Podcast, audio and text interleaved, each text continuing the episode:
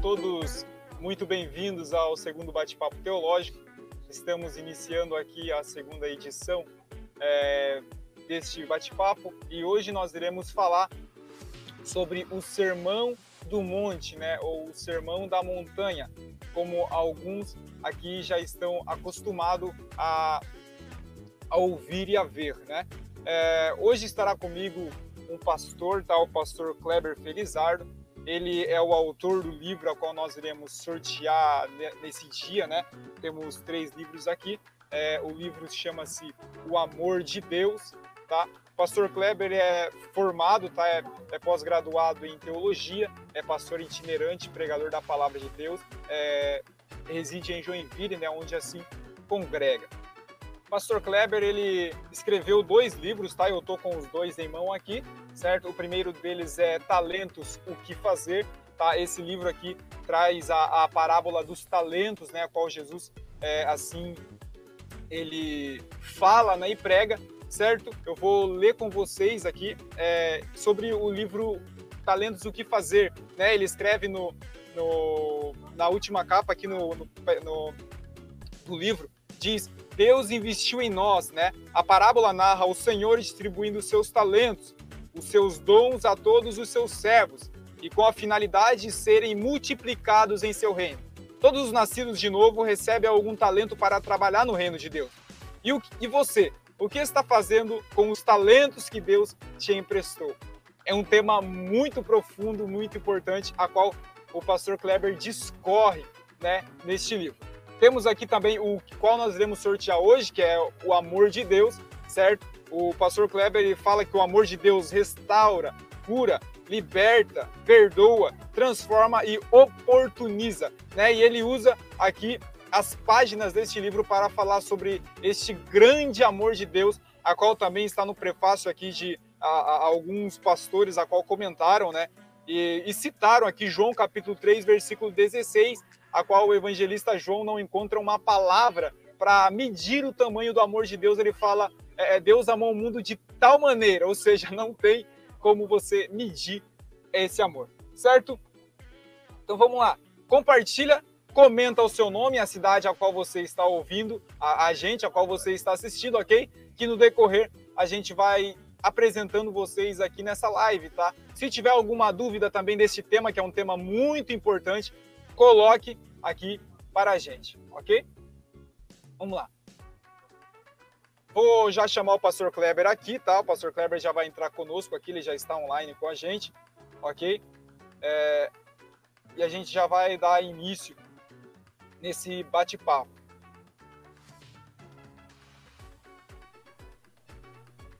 Paz do Senhor, pastor Kleber. Paz do Senhor, Jefferson. Tudo bem? Tudo bem, graças a Deus. Estamos aqui agora, deu certo. Tudo bom. Maravilha. Bom, como a gente já estava falando do tema de hoje, né, o Sermão da Montanha, muito importante, né, para os dias de hoje. E um tema ao qual a igreja pouco medita, né? O Sermão da Montanha. O Sermão da Montanha envolve tanto os capítulos 5, capítulo 6 e o capítulo 7 de Mateus, correto? É, é um dos maiores sermãos né, pregados, assim, pelo maior dos pregadores, o próprio Jesus Cristo. Né? O capítulo 5 ele vai até o versículo 48, o capítulo 6 ele vai até o versículo 34, o versículo, o capítulo 7 vai até o versículo 29.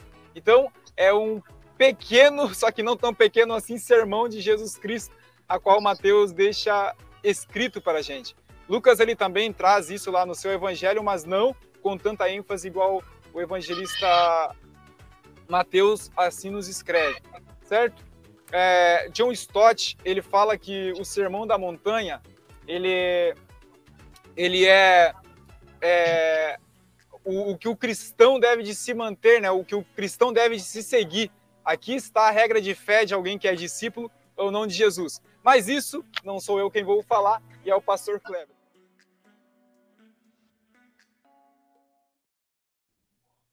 Pois bem, meus irmãos, é, boa tarde a todos, né? E seja muito bem-vindo aí a esse segundo bate-papo, essa conversa agradável de cunho teológico. é, sobre o sermão da montanha, já ventilado aí nos comentários. Primeira coisa que a gente precisa é, entender é a proposta é, de Mateus ao falar sobre este sermão. A princípio, Mateus ele apresenta o Senhor Jesus como o rei, o Messias prometido no Antigo Testamento. Porque a comunidade a qual vai ler o seu escrito é uma comunidade da Palestina, cujo, cuja membresia é formada de judeus convertidos ao cristianismo. Então, eles precisam ter conteúdos de fé sobre Cristo, pautado na escritura que eles têm em mão, que é o Antigo Testamento. Por inúmeras vezes, o Senhor Jesus ele foi profetizado no Antigo Testamento. E Mateus, pelo menos, ele cita 75 profecias, 75 textos do Antigo Testamento é, no Evangelho a qual escreve. Então, sua proposta é apresentar o Senhor Jesus como rei, o Messias prometido no Antigo Testamento, o descendente maior da casa de Davi, aquele a quem o Senhor prometera ao próprio Davi que o Messias haveria de se sentar no seu trono. Óbvio que essa promessa ainda irá se cumprir no reino milenar. Contudo, o Messias, ele já veio, ele já veio e nasceu exatamente em Belém de Judá, a terra onde também o próprio Davi havia nascido. Então, esta é a proposta primordial de Mateus ao escrever à comunidade, provar que Jesus é o Messias prometido no Antigo Testamento. Ele é o rei. E todo o seu evangelho, que é composto de capítulos, ele propõe é, o Senhor Jesus como rei. E no capítulo 5, 6 e 7, então, ele está falando do reino desse grande rei. E como os seus súditos, os seus servos, na linguagem bíblica, os seus discípulos devem viver neste reino. Afinal de contas, ele, ele termina o capítulo 4 dizendo que o reino de Deus já estava entre eles. E agora, então, ele começa a mostrar os códigos deste grande reino que devem ser cumpridos pelos seus súditos. E esses súditos, eles aparecem no texto bíblico como discípulos. Algo interessante a, a, a reprisar. Jefferson já comentou capítulo 6 de Lucas, então, também temos o Sermão do Monte. Contudo, os estudiosos, eles, eles dizem que Lucas ele faz uma pequena versão daquilo que Mateus nos dá 100%. E isto é notório, que nós temos apenas cerca de 30% apenas em Lucas do que a gente tem em Mateus. Outro sim é o fator território, porque Mateus diz que o Senhor assentou-se no monte. E Lucas diz que ele está em um lugar plano. E aí os teólogos dizem que Mateus é o sermão da montanha e Lucas é o sermão da planície.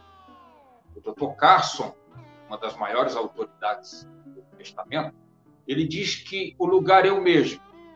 Apenas como Mateus e Lucas, eles estão na perspectiva do sinótico, eles estão vendo o mesmo fato, contudo com olhares diferentes, é que o contexto de Lucas ele nos diz que o Senhor Jesus passa a noite no monte em oração para escolher os discípulos. E aí então ele desce e então encontra os discípulos e logo à frente está a multidão. Então se trata de um mesmo episódio, contudo visto com olhares diferentes. Não são dois episódios diferentes, tá? É apenas um episódio. Mateus nos dá o sermão completo e Lucas nos dá uma pequena versão deste sermão. O aspecto teológico é, do Sermão da Montanha é tão pertinente. Por exemplo, a gente já tem Lucas, que se reporta a ele, e Lucas, na cronologia dos evangelhos, e também nas autoridades do evangelho, ele é o mais é, minucioso. É, ele é chamado de jornalista arguto quando escreve. Segundo, nós temos Paulo se reprisando ao Sermão do Monte, vários ensinamentos de Paulo. Por exemplo, se você estudar a carta do apóstolo Tiago, 80% da carta ele está fazendo reprise ao Sermão do Monte. Se nós pegar o apóstolo João, quando ele fala de amor, ódio, luz, treva, Deus, é, mal, são todos ensinamentos contidos do Sermão do Monte.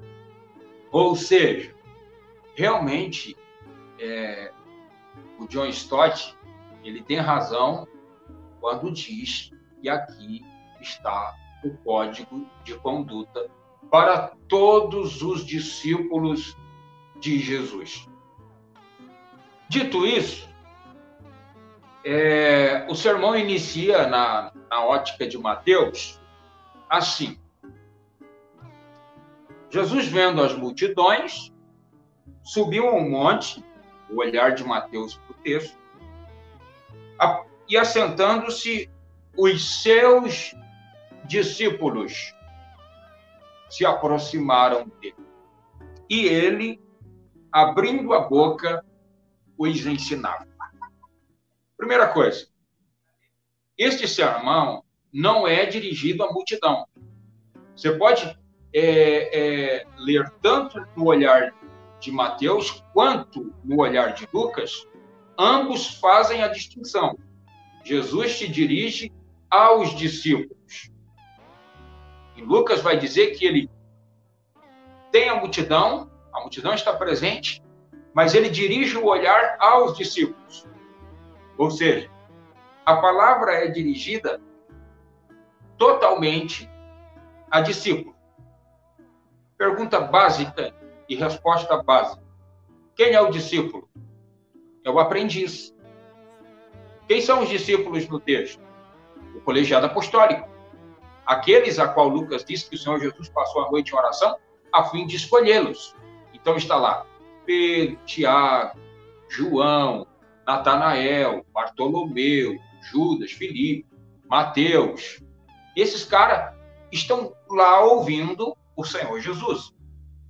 E o Sermão do Monte é dirigido totalmente a eles. Não é dirigido a quem está acompanhando a multidão, a quem está lá para receber um milagre, porque dentro da multidão havia aquelas pessoas que estavam lá apenas para é, receber o, o, o, milagre e, suas, e ter o suprimento de suas carências imediatas.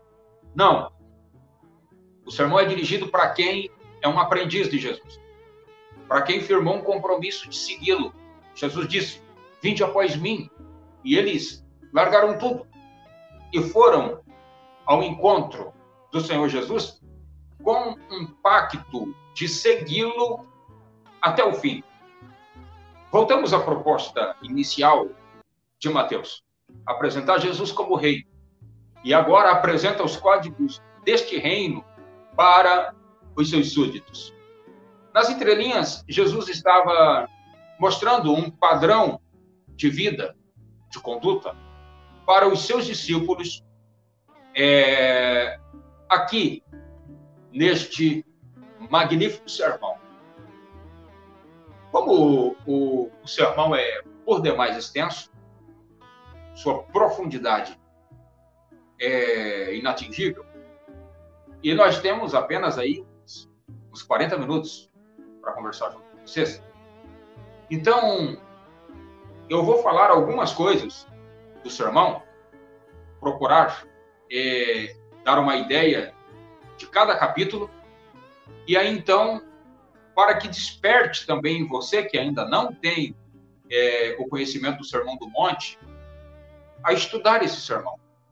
Porque aqui, volto a dizer, está o código, os códigos, digo, do Senhor Jesus, do Rei Jesus, para todos os seus súditos.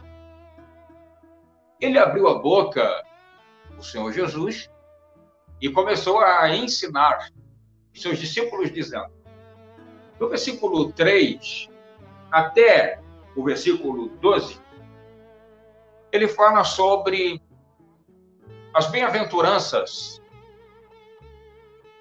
deste reino.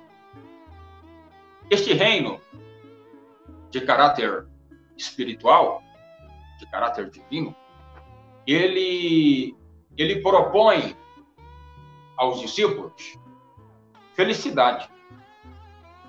E essa é uma marca do discípulo de Jesus. Jesus diz: Bem-aventurados os pobres, bem-aventurados que choram, bem-aventurados os humildes, bem-aventurados que têm sede e fome de justiça, bem-aventurados os misericordiosos, bem-aventurados os pacificadores, bem-aventurados os limpos de coração, bem-aventurados os que sofrem, bem-aventurados os perseguidos.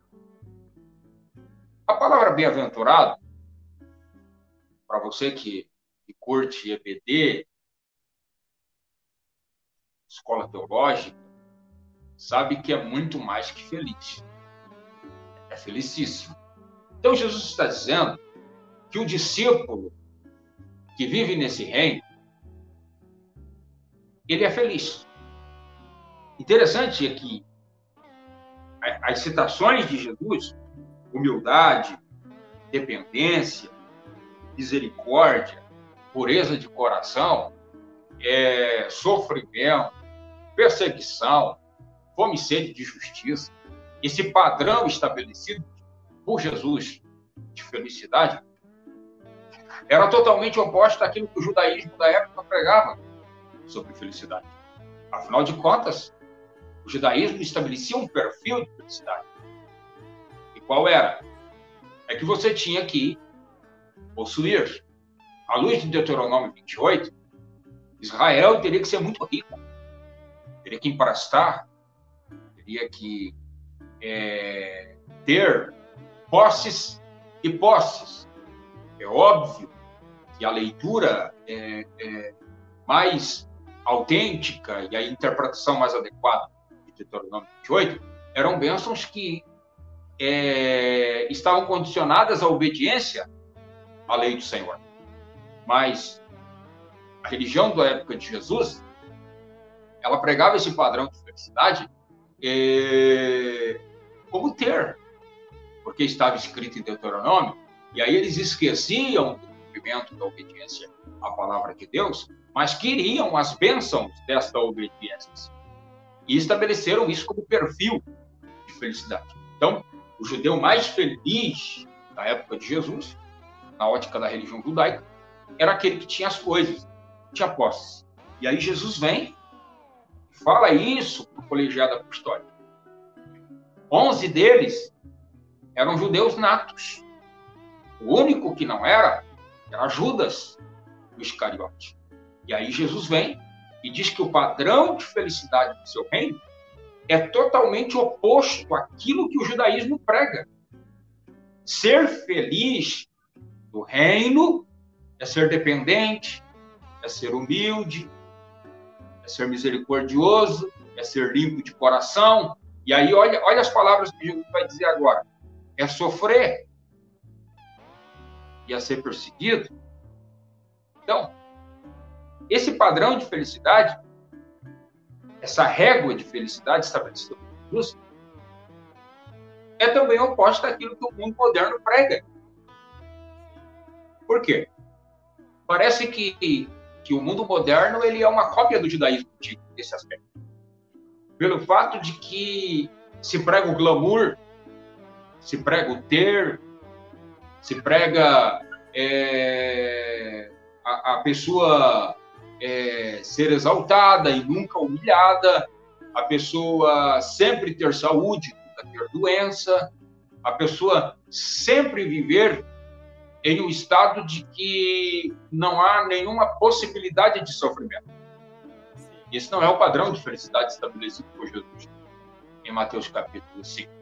Volto a dizer, é para discípulo, é para aprendiz, é para quem quer viver dentro do reino de Deus. O confronto e a reflexão que faço nesse momento é a seguinte: se esse padrão de felicidade ainda é modernidade para os discípulos, por que que nós estamos nos voltando tanto para aquilo que a teologia da prosperidade chama de indispensável para o cristão? Em outras palavras, se você é crente, está rindo, né, Jefferson? Se você é crente, você tem que ser rico. Você tem que ser próspero. Então, por que isso? Por que, que nós abandonamos as palavras do Senhor Jesus e nos voltamos para palavras de homens que não garantem redenção, que não garantem perdão de pecados, que não garantem pureza de coração? Então, fica a dica aí. Quem merece confiança? O Senhor Jesus ou os teóricos da teologia da prosperidade? Sim, Jefferson. No capítulo 5, pastor, aqui a qual o senhor estava falando, era exatamente, é exatamente que a gente deve de meditar e trazer para os dias de hoje, que a gente não vê, né? É, os versículos 11 e 12 que Jesus mesmo fala, né? Abençoados sois vós, né? O bem-aventurados sois quando homens vos exultarem, vos perseguirem e falsamente dizerem toda espécie de mal contra vós por minha causa. Alegrai-vos e sejam imensamente alegres, porque grande é a vossa recompensa no céu, pois assim que perseguiram os profetas que foram antes de vós. Jesus ele nos compara aos profetas não quando nós fazemos milagres, não quando a gente sacode o mundo como as pessoas veem aí afora, não. Ele faz a comparação quando nós somos perseguidos. Mas ele fala algo que as pessoas não entendem hoje. É, nós queremos a recompensa hoje, né? Eu quero que o mundo me veja. Quando Jesus diz, não, a vossa recompensa está no céu, né? está comigo. Né? Isso é muito profundo.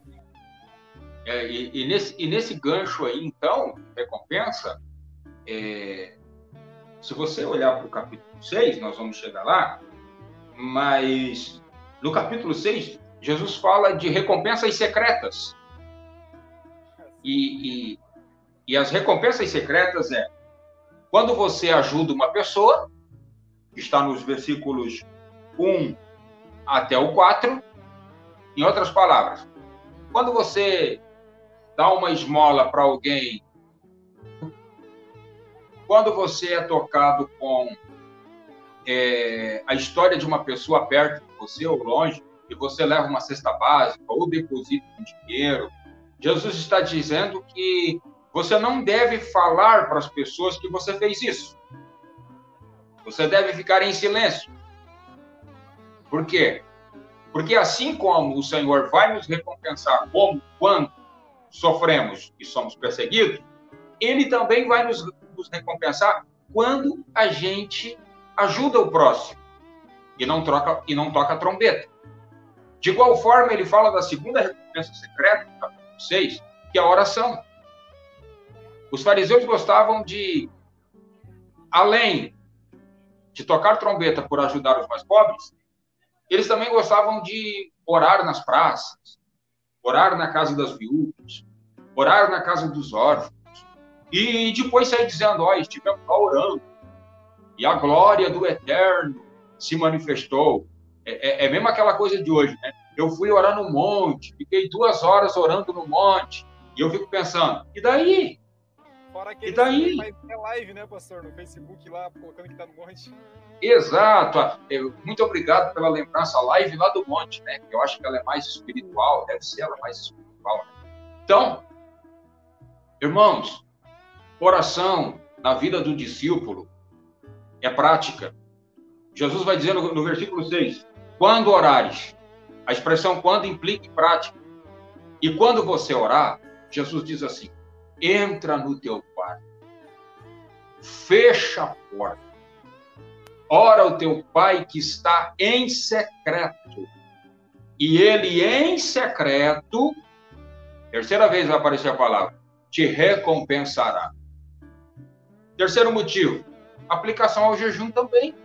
Os fariseus, além de gostarem de serem é, é, ovacionados pelo povo como homens de bom coração, por darem esmola, como homens, deixa eu colocar aqui entre aspas, espirituais, por orarem em praça pública, eles também, quando iam jejuar na quarta-feira ou na sexta-feira, periodicamente no sábado, porque o judeu ortodoxo guarda o sábado e não come uma parte do dia, então eles não lavavam o rosto, eles não é, é, passavam perfume, eles não penteavam o cabelo, ou seja, eles queriam mostrar para todo mundo que eles eram crentes pra caramba entende? Que eles eram espirituais. E aí o que Jesus diz? Olha, assim como você não toca trombeta quando dá esmola e quando ora, de igual forma o jejum. Vou atualizar aí a, a, as palavras de Jesus. Quando você for jejuar, acorda de manhã, lava o rosto, escova o dente, penteia o cabelo, passa perfume, entendeu? Se vai para o trabalho, se vai para a igreja, ou se vai voltar para o quarto para orar, ou se vai ficar lendo a Bíblia, não precisa dizer que você está em Quando você diz isso, você já, já recebeu a recompensa dos homens. E qual é a recompensa dos homens? São aquelas palavras, aqueles jargões, né? Pô, o irmão é espiritual mesmo, o está. Então, você já recebeu aqui. E o Senhor está dizendo: não, faz isso em secreto. E o teu pai que vê, eu gosto disso, que vê por, quarta, por, por quatro vezes a palavra vai aparecer. Te recompensará. Então somos recompensados quando sofremos e somos perseguidos. Somos recompensados quando damos ajuda ao próximo. Somos recompensados quando, quando oramos em secreto. Somos recompensados quando jejuamos em secretos. E essa recompensa, ela é totalmente divina. E aí, a, a, a, o próximo confronto e reflexão, à luz do Sermão do Monte, é: que recompensa é essa? É só material? É só Deus aumentar o meu salário? É só Deus mudar minha casa? Não, senhores. Ele pode fazer isso? Pode. Ele é Senhor. Agora, a, a, a, recompensa que mais Deus quer nos dar é vida de comunhão com Ele. É amar o próximo, é servir o próximo, é ser uma bênção para as pessoas que nos rodeiam. Então, esse, esse padrão estabelecido por Jesus aos discípulos, em alguns contextos evangélicos, ele é arcaico, ele é fora de uso. Por quê? Porque essas palavras, elas confrontam-nos a viver de fato o que é ser discípulo. Voltando ao capítulo 5, pegamos o gancho da recompensa, né? E, e voltando ao capítulo 5, eu quero destacar lá no versículo 43 até o versículo 48, é, Jesus diz algo assim. Eu vou ler porque eu quero só estabelecer algo teológico no texto aí. 43. Ouviste o que foi dito? Jesus usa muito essa expressão aqui no Sermão do Monte, né? Ouviste o que foi dito? Essa expressão, foi dito, é uma referência ao Antigo Testamento. Aquilo que foi escrito no Antigo Testamento para os judeus daquela época Amarás o teu próximo e odiarás o teu inimigo. Isso aqui é uma citação de Levítico 19, se não me escapa a memória, o versículo 13, onde o Senhor, naquele momento, é, está dizendo ao, ao, seu povo que quando eles entrassem é, na terra de Canaã, é, essa citação ela está imergida em vários textos, não só Levíticos 19, mas Números 33 e e por várias vezes no livro do Deuteronômio, o povo de Israel deveria expulsar as nações que estavam ali, que eram nações pecadoras, que adoravam outros deuses. Por isso, no texto, eles são chamados de inimigos. Por isso o Senhor está dizendo: ouviste o que foi dito?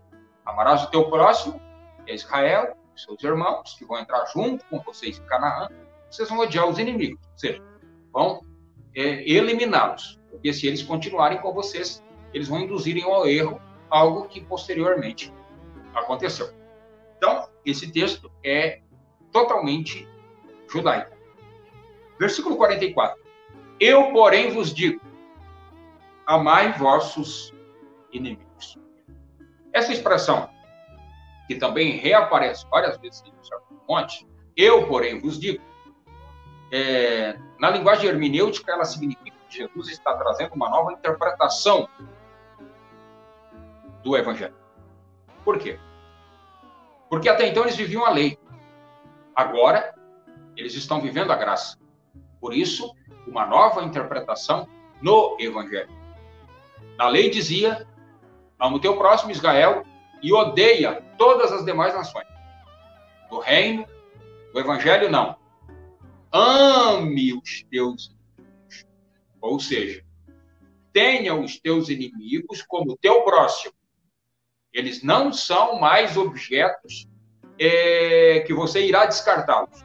Você deve amá-los. Assim como você tem que ficar alegre quando você é perseguido, você deve orar pelo que vos persegue.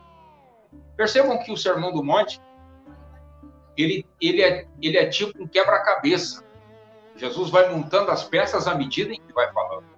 Então, lá atrás ele manda a gente se alegrar por ser perseguido, e agora ele manda a gente orar por aqueles que nos perseguem. Entende? Então, essa lei, a lei do amor, é a força motriz do cristianismo. Repito, a lei do amor é a força motriz do cristianismo. Porque aos olhos do Rei Jesus, todos os súditos são iguais. Não existe prediletismo e não existe distinção. Todos são iguais. É isso que ele vai dizer no próximo versículo. Quando você ama o seu inimigo, ora por aquele que vos persegue, você se torna filho do vosso Pai que está nos céus, pois ele faz ganhar o sol sobre maus e bons e derrama chuva sobre justos e injustos. Aí ele diz: se você ama o que vos ama, desculpe, se amardes os que vos amam, que recompensa tens? Não fazem os publicanos, ou seja, os pagãos, aqueles que não conhecem a Deus de igual forma? Isto é, é forte o que Jesus diz aqui. Se eu não amo, eu não sou diferente do publicano. Eu sou igual ao publicano. Por quê? A lei do evangelho é a lei do amor. No amor, você aprende a conviver com as pessoas, aprende a lidar com as pessoas e aprende a ver as pessoas como Cristo vê como discípulo de Jesus, eu já vou falar sobre isso. Eu não fui chamado para julgar. Eu fui chamado para amar. Eu não fui chamado para acusar. Eu fui chamado para orar. Entende? Mas a gente faz o contrário. Essa é a, é a outra reflexão confrontativa, um pouco mais dura. A gente não ama, a gente julga, a gente não ora, a gente acusa. Por isso que a carta de Tiago, já volto, volto a dizer, ela reprisa pelo menos 80% do Sermão do Monte lá. E Tiago diz assim no capítulo 2: Quando eu julgo o meu irmão, eu deixo de ser servo da lei e passo a ser juiz da lei. Aí a pergunta é: hum, quem te constituiu juiz da lei? Quem? Tiago faz essa pergunta. Quem te constituiu? Em outras palavras, quem me colocou acima do meu irmão? Quem me deu essa autoridade para estar acima dele? Aí você pode estar pensando, mas, mas Cleber, você é pastor, hein? E, e tem uns pastores que agem assim, acima das pessoas e até acima das escrituras. Sim, é porque eles não entenderam o evangelho ainda. A lei do evangelho é a lei do amor. O pastor é um dom do espírito, é um título aos olhos dos homens e um dom do espírito que Deus emprestou a mim, que Deus emprestou a vários. Quem sabe Deus emprestou a você. Ainda não chegou o tempo desse título chegar na sua vida, mas já está em você. Mas isso não me faz diferente de você. Eu sou tão pecador quanto você. Antes de ser pastor, eu preciso ser discípulo. Se eu não ser discípulo, eu não sirvo para ser pastor. Então, é, o texto de Tiago, ele é muito pertinente. Quem te colocou juiz da lei? E aí ele faz a segunda pergunta. E quem és tu que julgas o servo alheio? Ou seja, você é igual a ele. Por isso Jesus fala muito aqui no Sermão do Monte de misericórdia. Exerçam a misericórdia. Porque com a medida que você mediu o teu próximo, um dia alguém vai te medir. Esta é a lei da vida. Entende? Quem usa de misericórdia, um dia encontrará misericórdia. Quem não usa de misericórdia, um dia deverá usar de misericórdia. Esse, esse amor ao próximo, ele é tão, ele é tão importante, é tão pertinente, que, que hoje a igreja vive uma, uma, um problema com a chamada questão é, da poligamia, do homossexualismo, da ideologia de gênero, e eu vou um pouquinho mais longe agora. É, de partidos políticos dentro da igreja. Hoje, é, hoje a igreja ela está dividida entre esquerda e direita. Existem os bolsonaristas e existem os esquerdopatas dentro da igreja. E eles ficam se degladiando, eles ficam se matando por causa de um, de um partido político.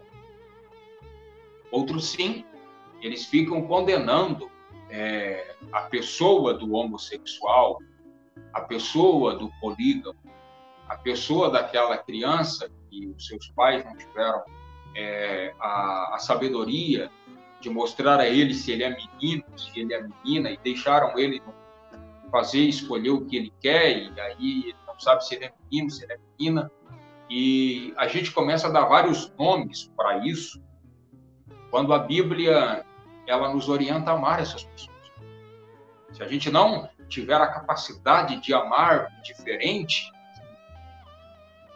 então nós não temos o amor de Deus. Jesus está dizendo: se eu amar aquelas pessoas que me amam, ou seja, quem é igual a mim,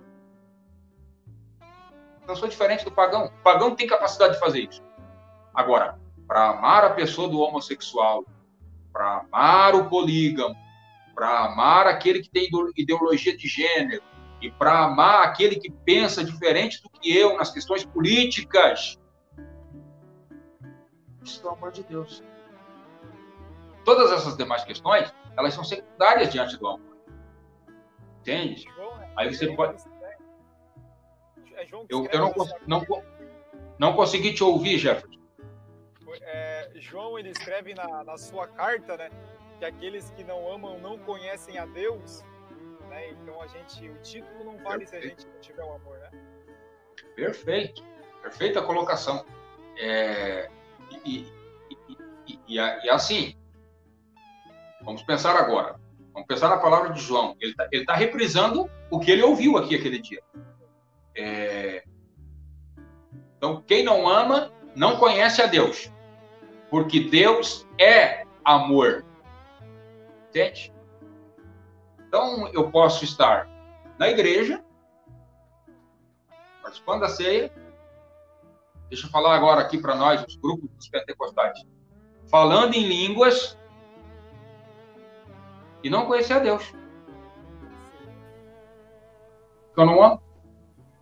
Sim, a, a, eu estava. A hora que o senhor falou do, do serviço, eu tive um, um insight aqui do Espírito Santo aqui é, eu lembrei de, de que eu, quando Paulo ele escreve todas as suas cartas, né? ele não se apresenta Paulo apóstolo. Antes ele fala Paulo, servo de Jesus Cristo, para depois apóstolo, né? Ou seja, Paulo ele valoriza o serviço para depois o seu ministério. Né? Eu vejo eu vejo que hoje os pentecostais, nós colocamos no pacote, claro, é, oramos tanto para um derramamento do Espírito Santo e, e, eu vejo que se isso realmente acontecer, as nossas igrejas vão é, terminar de se afundar, porque a gente vê que há bastante gente é, sendo servido e esquecendo do serviço. Antes do batismo do Espírito Santo, que a gente tanto quer o derramamento novamente, o, o, o renovar do Espírito Santo, eu vejo que a gente precisa de um batismo de humildade, né? A gente tem muito, muitos artistas, muitas estrelas, é, há muitas pessoas que estão sentados esperando alguém servir, quando na verdade, é como o nosso pastor costuma falar aqui, que quanto maior o nosso cargo eclesiástico, é, mais baixo a gente fica, porque mais servo a gente se torna dos nossos irmãos. Tanto é que o pregador ele não é o maior, porque é ele que fica de pé quando os demais irmãos estão sentados ouvindo a palavra. Perfeito.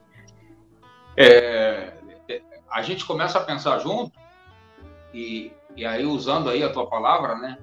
São vários insights que aí começam a aparecer, né?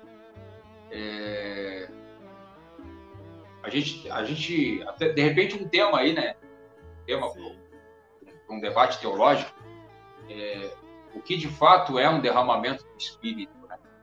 O que de fato é? As pessoas estão, estão, estão há anos, os pentecostais estão confundindo o movimento com o avivamento. Sim, Entende? Histeria coletiva com o poder de Deus. Então, é, é, histeria coletiva é uma coisa, o poder de Deus é outra coisa. O poder Entende? acaba quando acaba o culto, né? Exato. Até vai um pouco além, né? Até quando acaba a música, né? A voz do pregador. É. Então, o que é de fato esse, esse, essa manifestação que a gente precisa. Se eu conheço a Deus, então eu vou manifestar isso amando o meu próximo, amando quem não gosta de mim, orando por quem quer ver a minha derrota. E não é aquela oração imprecatória lá dos Salmos, que nem lá o Senhor respondeu. Entende? Ó oh, Senhor, trata com ele, ele está nas minhas mãos. Isso é macumba evangélica, meu. Entende? Olha. Isso é mandinga, entende? Deus não ouve esse tipo de coisa. Jesus está dizendo: ame ele, ore por ele. O apóstolo Paulo, ele também reprisa esse texto em Romanos 12, e ele diz assim: ó, se o teu inimigo tiver fome, dá ele de comer. Se ele está com frio, leva roupa para ele se vestir. Se ele está com sede, leva água para ele. Por quê? Porque você vai colocar um monte de brasa na cabeça dele, ou seja, a consciência dele vai ficar ardendo. Você vai dar a oportunidade de Deus falar com o teu inimigo. E o que, que Deus vai falar com ele? Está aqui na Escritura. É simples, pô. Tu só tá fazendo, tu só tá falando mal do cara, fazendo mal do cara, perseguindo o cara. E olha aí o que, que o cara faz para ti. Te traz comida, velho. Entende? E tu tá aí, o cara vai ficar lá, não vai conseguir dormir, vai chegar para você e vai dizer, cara, me perdoa, tu é gente boa pra caramba. Ou seja, no reino, Jesus quer ganhar. Entende? Lembra da parábola lá? Que os magistrados, os magnatas, a elite não quis ir na festa do rei. O que, que o Senhor diz para os servos? Vai lá e convida o coxo, o aleijado, o cego, enfim, convida todo mundo, porque eu quero que a minha casa se encha.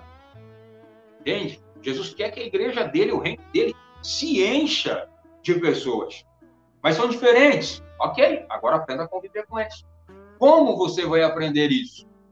Praticando o amor. Imagina, aí na sua comunidade, se todo mundo pensar igual. Imagina aqui na minha comunidade, se todo mundo pensar igual. Que graça tem todo mundo pensar igual? Não somos robôs, somos máquinas. Entende? Viver em unidade é viver com o diferente. E como viver isso? Com amor. Amando. Vemos no, lá em Atos, né, no livro de Atos, a gente vê que quando a igreja começa a, a crescer, né? É, o evangelista Lucas ele escreve em Atos que se juntavam os judeus, os gregos, os bárbaros, todas as pessoas, né? Então a gente vê que é, não é, é a, a, gente ser semelhante, não, é as nossas diferenças que nos unem, na verdade, né? É eu aprender a viver como irmão, que eu vou amar a diferença dele e vou aprender a viver em unidade com ele. É essa força que a igreja tem que começar a resgatar de novo. Pois é. Aí isso é avivamento. Isso é derramamento do Espírito. Entende? Falar em línguas é uma experiência. É um momento de alegria. É bom, é maravilhoso. Eu falo em língua, eu sou pentecostal, mas não significa que isso é ser cheio do Espírito. Entende? Se nós, se nós levarmos mesmo ao pé da letra o que é ser cheio do Espírito? É praticar o que Jesus falou em Mateus 5, 6 e 7. E aí, procurando viver isso, você vai para Apocalipse capítulo 2 e capítulo 3, onde Jesus fala das sete igrejas da Ásia. E aquelas igrejas da interpretação teológica, em algum momento elas representam uma fase, uma era da igreja. É óbvio. Mas qual é a proposta lá? é que a gente seja a igreja de Filadélfia, que guarda a palavra, que não nega o nome do Senhor e que tem uma ardente expectativa da volta de Cristo. Que tem coroa na cabeça, coroa fala de glória, de autoridade. Entende? Então, ser cheio do Espírito é, de fato, viver a autenticidade do discipulado ser um discípulo de Jesus na prática.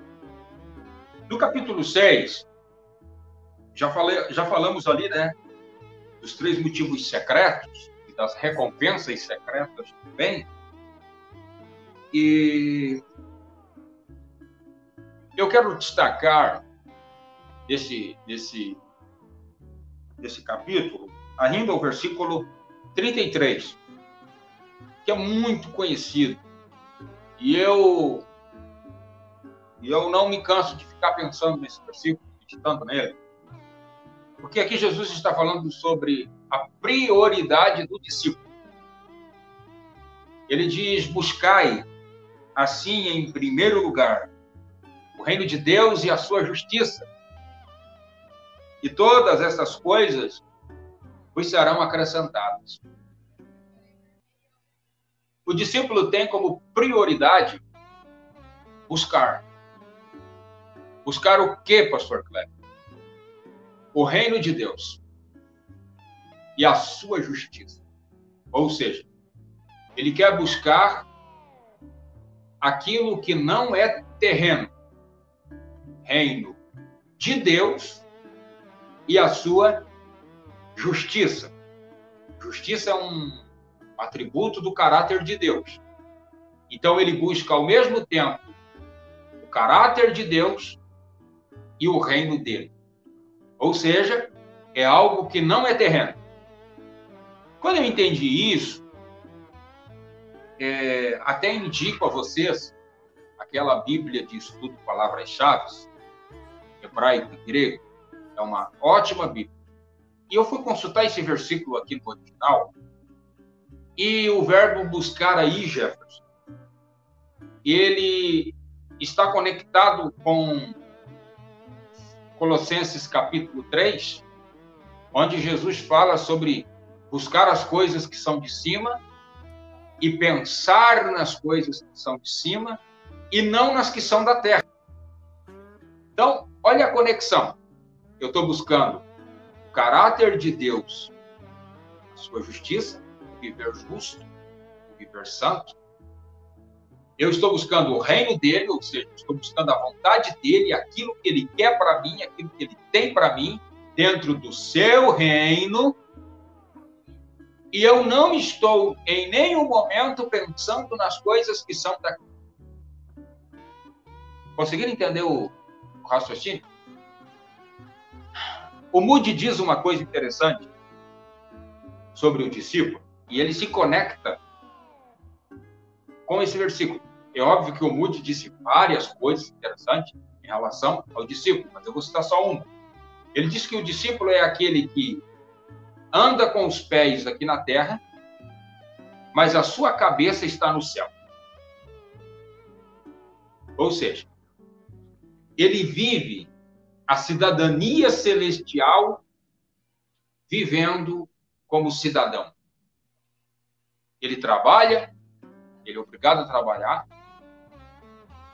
ele estuda, é importantíssimo estudar, ele tem família, ele tem uma igreja, ele tem uma comunidade onde ele vai, onde ele toma café, ele tem projetos, ele tem sonhos, contudo, ele quer que a vontade de Deus se estabeleça na vida dele assim, todas as coisas. Por quê? Porque a sua prioridade é buscar o reino. É buscar a justiça do reino. E é ser preenchido disso. É, é, isso é tão, é, é tão profundo que a conexão com Colossenses é busque as coisas que são de cima e pense nelas. Ou seja, ele é preenchido de dentro para fora por aquilo que é divino, por aquilo que o mundo não pode dar, por aquilo que a religião não pode dar, mas que o cristianismo pode lhe dar. Isto é prioridade. E por que, que Jesus cita? Buscai assim em primeiro lugar. Porque quando Jesus coloca esse texto aqui, ele já havia falado de dois grandes inimigos do reino de Deus. E ele vai falar do terceiro, capítulo 7. O primeiro, capítulo 6, versículo 19. Não acumuleis para vós outros tesouros na terra. Lembra de Colossenses? Pensai nas coisas que são de cima e não nas que são da terra. E aí Jesus está dizendo não ajunteis tesouros na terra. Teóricos da prosperidade, se manifestem aí, expliquem esse texto. É Jesus que está dizendo. Não ajuntar tesouro na terra. O apóstolo Paulo, ele diz assim, Teóricos também expliquem esse texto, por favor. 2 Timóteo capítulo 6, versículo 5. Não trouxemos nada para esse mundo e não podemos levar nada dele. Então, tendo que comer e vestir, estejamos com isso contentes. Explique esse texto, por favor. Será que Paulo estava errado? Será que só vocês estão certos? Com esse capitalismo evangélico? Então, Jesus está dizendo isso. Não ajuntem tesouros na terra. Versículo Versículo 20.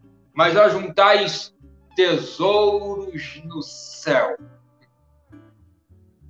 E esses tesouros do céu estão conectados àquelas recompensas que a gente já falou, tanto do capítulo 5, citado pelo Jefferson, versículo 11 e 12, depois do capítulo 6. Volto a dizer, o Sermão do Monte é como um quebra-cabeça. À medida que Jesus vai falando, ele vai juntando as peças. E a gente vai entendendo. Então, por ocasião da morte ou do arrebatamento, é, nós estaremos na eternidade com o Senhor. E 2 Coríntios capítulo 5, versículo 10, fala do tribunal de Cristo. Lá onde as obras dos discípulos serão avaliadas.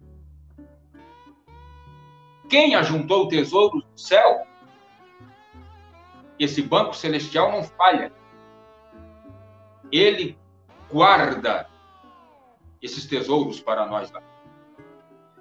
Entende? Agora, quem se preocupou apenas em ajuntar tesouros aqui, em ter aqui e não ser aqui, infelizmente, não terá tesouros do céu. Jesus está dizendo que as riquezas, materialismo, consumismo e todos esses ismos do capitalismo, eles são inimigos do reino de Deus. Por quê? Eles querem roubar o lugar de Cristo em nosso coração. Jesus fala: Não acumuleis tesouros na terra. 20. Mas ajuntai para vós outros tesouros no céu. 21. Porque onde estiver o teu tesouro, aí estará o teu coração. Jesus pega outra, outra peça do quebra-cabeça, no versículo 24, diz assim: Ninguém pode servir a dois senhores. Vai amar um e odiar o outro. Você não pode servir a Deus e as riquezas. Mamon, Deus da mitologia judaica. Você não pode. Ele está dizendo, você não pode. O apóstolo Paulo reprisa isso. 1 Timóteo 6,9. O amor ao dinheiro é a raiz de toda espécie de males. E nessa cobiça muitos se desviaram da fé e se atormentaram com muitas dores. Quanta gente que quando não tinha dinheiro, tinha família, depois que teve dinheiro, não tem mais família.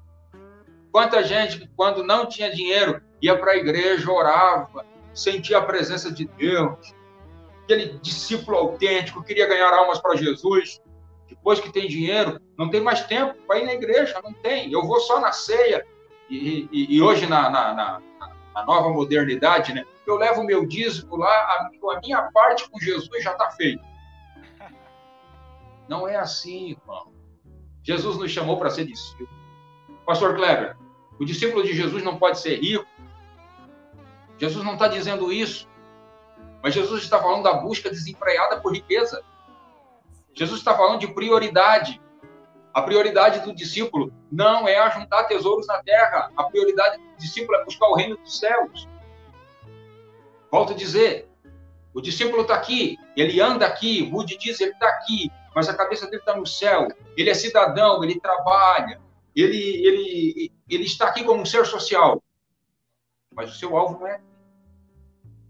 Entende? E se você Deixa eu só concluir o pensamento.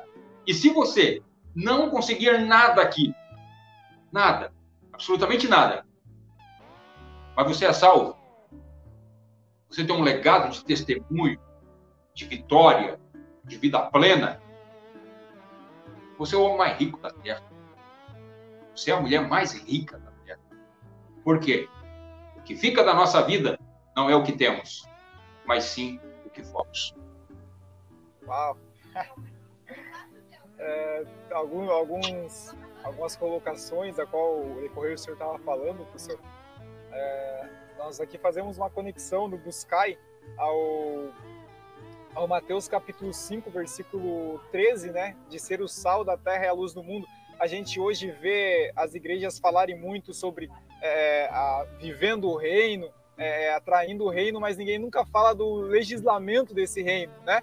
E aqui, e no Sermão da Montanha, a gente vê essa regra desse reino, ou seja, a gente é cidadão do céu. Se somos do céu, nós devemos viver conforme a regra desse céu.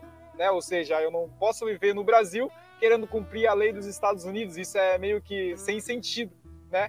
Então Jesus ele fala, buscai o reino do céu, o Senhor falou muito bem colocado do coração aqui e tudo mais. E era o que eu já estava pensando em colocar mesmo o Colossenses capítulo 3, a qual Paulo fala, né? É, de buscar as coisas que estão em cima, né? Algo muito é, muito importante para nós. Pessoal, você que está nos assistindo aí, tá? Comente aí embaixo, tá? Coloque o seu nome para você concorrer ao, ao, livro do Pastor Kleber, o Sermão da Montanha. A gente já está uma hora online, Pastor, uma hora online. É, comente aí para você concorrer, tá? Nós vamos continuar e chegar à conclusão logo mais à frente com o Pastor Kleber. Perfeito. Já indo então para, a conclusão, falando dos dois inimigos ainda que faltam, primeiro, a busca desenfreada por riqueza, que tira a prioridade do discípulo. O segundo, ansiedade, do versículo 25 até o 34. Ansiedade em relação a ter, ansiedade em relação à comida, e ansiedade em relação ao dia de amanhã. Você pode trocar a palavra ansiedade por preocupações. Preocupações do dia a dia. Jesus está dizendo que o discípulo não pode conviver com isso. Por isso ele usa o verbo andar. Não andeis. Ele não deve conviver com isso. Porque a ansiedade, ela tira de nós a nossa confiança em Deus. Quando é, nós estamos muito ansiosos, extremamente preocupados, é porque está faltando confiança no Senhor. A prioridade do discípulo é sempre confiar no Senhor, sempre depender do Senhor, sabendo que Ele está cuidando das nossas vidas em todos os aspectos. O apóstolo São Pedro, comentando esse, esses versículos, 1 Pedro 5,7, ele diz: lançando sobre Jesus toda a nossa ansiedade, porque Ele tem cuidado de nós. Então, Ele cuida de nós nos mínimos detalhes. O terceiro inimigo é, do reino de Deus aí, na busca por Ele, está no capítulo 7. É o terceiro não. Não julgueis. Percebam. Versículo 19. Não julgueis, é, desculpe, não ajunteis, não acumuleis. Versículo 25. Não andeis, e agora, não julgueis, para que não sejais julgados. Então, esse é o terceiro inimigo do reino de Deus, e o discípulo não deve trocar a sua prioridade de buscar o reino de Deus, de buscar a justiça divina e se desfocar com a vida alheia.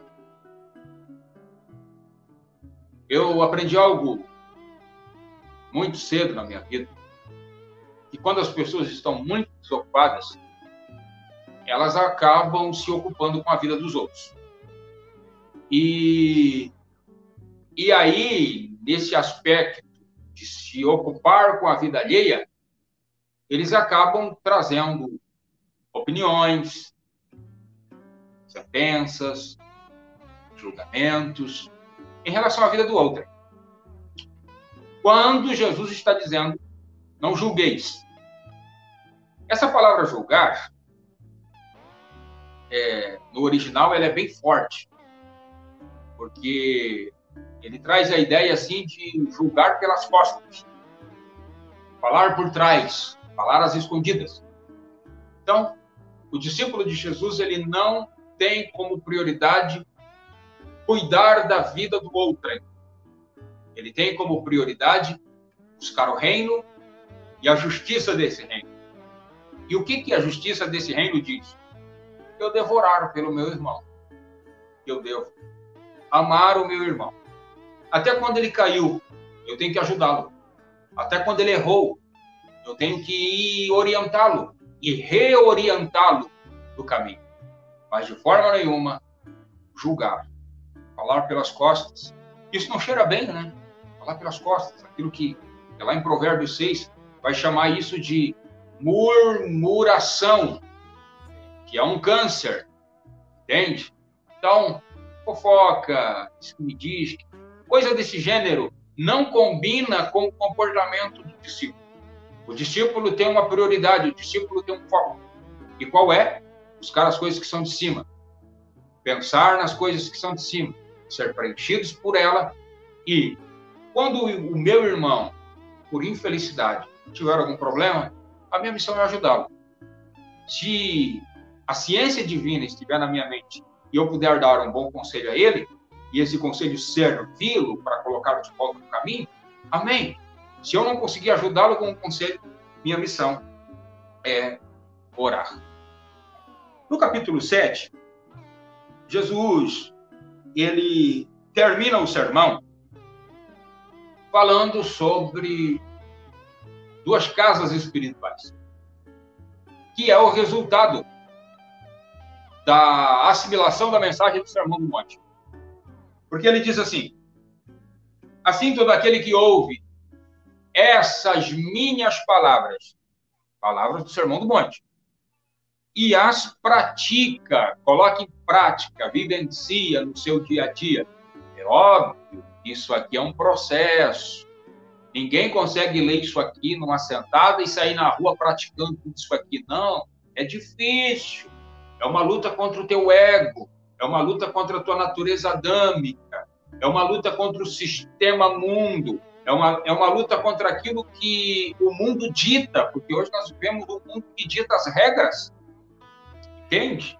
Então, mas você buscando isso todo dia, com oração, com leitura, com devoção, com humildade, pedindo ao Espírito Santo, quem ouvir, no nosso caso, quem lê, quem praticar, será comparado a um homem sábio que construiu a sua casa sobre a rocha. A metáfora da rocha mostra a segurança dessa casa.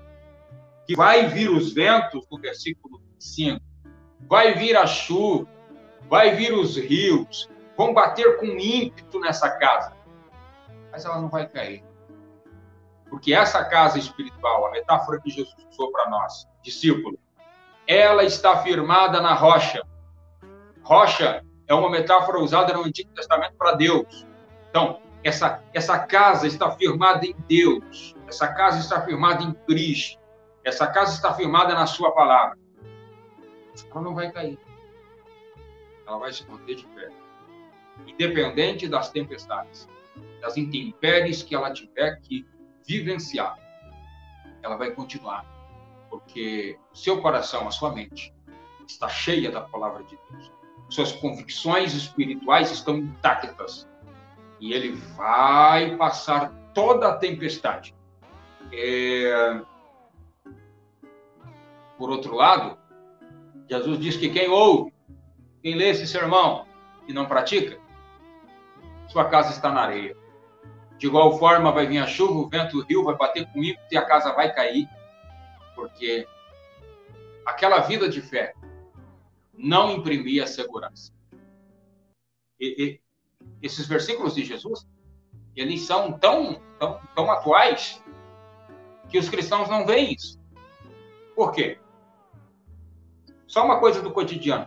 Pô, aquele irmão não vem mais na igreja, né? É, não, não, ele não está mais na igreja. Ele, ele já está lá no mundo de novo, ele já está lá no pecado de novo. Meu, mas como isso aconteceu? Como que isso aconteceu? Ele estava tão alegre na igreja, ele estava ele estava tão entusiasmado na igreja, é que ele não quis cavar. Lucas, quando comenta esse fato aqui, ele diz que o homem sabe, sabe, ele pegou uma pá de cavar, atualizando a mensagem, e ele cavou bem fundo. Ou seja, ele teve preocupação com a casa com ele, que ele iria construir. De igual forma, nós temos que ter preocupação com a nossa vida que nós queremos ter com Deus. Porque a nossa vida que nós temos com Deus, refletida isso indo à igreja, com o nome de crente, com o nome de cristão, ela é do tamanho da minha responsabilidade. Ela é do tamanho da minha devoção. Ela é do tamanho da minha vontade de querer estar com Cristo. E como isso ocorre? Lendo, ouvindo, praticando a palavra de Deus. Quando eu não consigo praticar, meu, pastor, é um ataque ao meu ego. Eu não consigo. Orar. É para isso que serve a oração. Para dizer, Senhor, eu não estou conseguindo praticar isso aqui. Me ajuda. Eu preciso. Entende? E o Senhor vai amolecer esse vaso e vai trabalhar nessa natureza adâmica através da natureza do Espírito que ele já implantou dentro de nós no dia do novo nascimento. E ele vai fazer a sua obra. Paulo diz: aquele que começou em vós, a boa obra vai concluir até o dia de Jesus Cristo. E assim nós estaremos construindo a nossa casa espiritual em um terreno sólido, firme, na rocha que é Deus, na rocha que é Cristo a rocha que é a sua palavra. A reflexão do fim desse sermão é a seguinte: aonde você tem construído a sua casa espiritual? Em que terreno você tem escolhido escolher é, escolhido é, construir a sua casa espiritual? Que terreno? É na rocha ou é na areia? Quando Jesus termina o seu sermão, a multidão está estupefata. Interessante. Jesus dirige o sermão aos discípulos, mas a multidão está ouvindo. A aplicabilidade imediata do sermão é discípulo. Mas a, a multidão entendeu tudo o que Jesus disse. E o que eles dizem? Nossa, esse homem é diferente. Ele prega, ele ensina com autoridade. E não como os escribas e fariseus. Ou seja, a multidão conseguiu distinguir que Jesus falava do céu. Jesus falava de códigos que o judaísmo não tinha. Jesus falava de princípios que o judaísmo não exercia. Por isso eles disseram: Este homem tem autoridade. Lucas capítulo 19, tem um versículo lá, se não me escapa a memória, é o 42, 43, que diz que quando as multidões ouviam a Jesus, eles eram atraídas para ir atrás dele. Todo mundo atraía, ia atrás dele. E é isso que a palavra de Deus faz. Ela tem a capacidade de atrair os corações.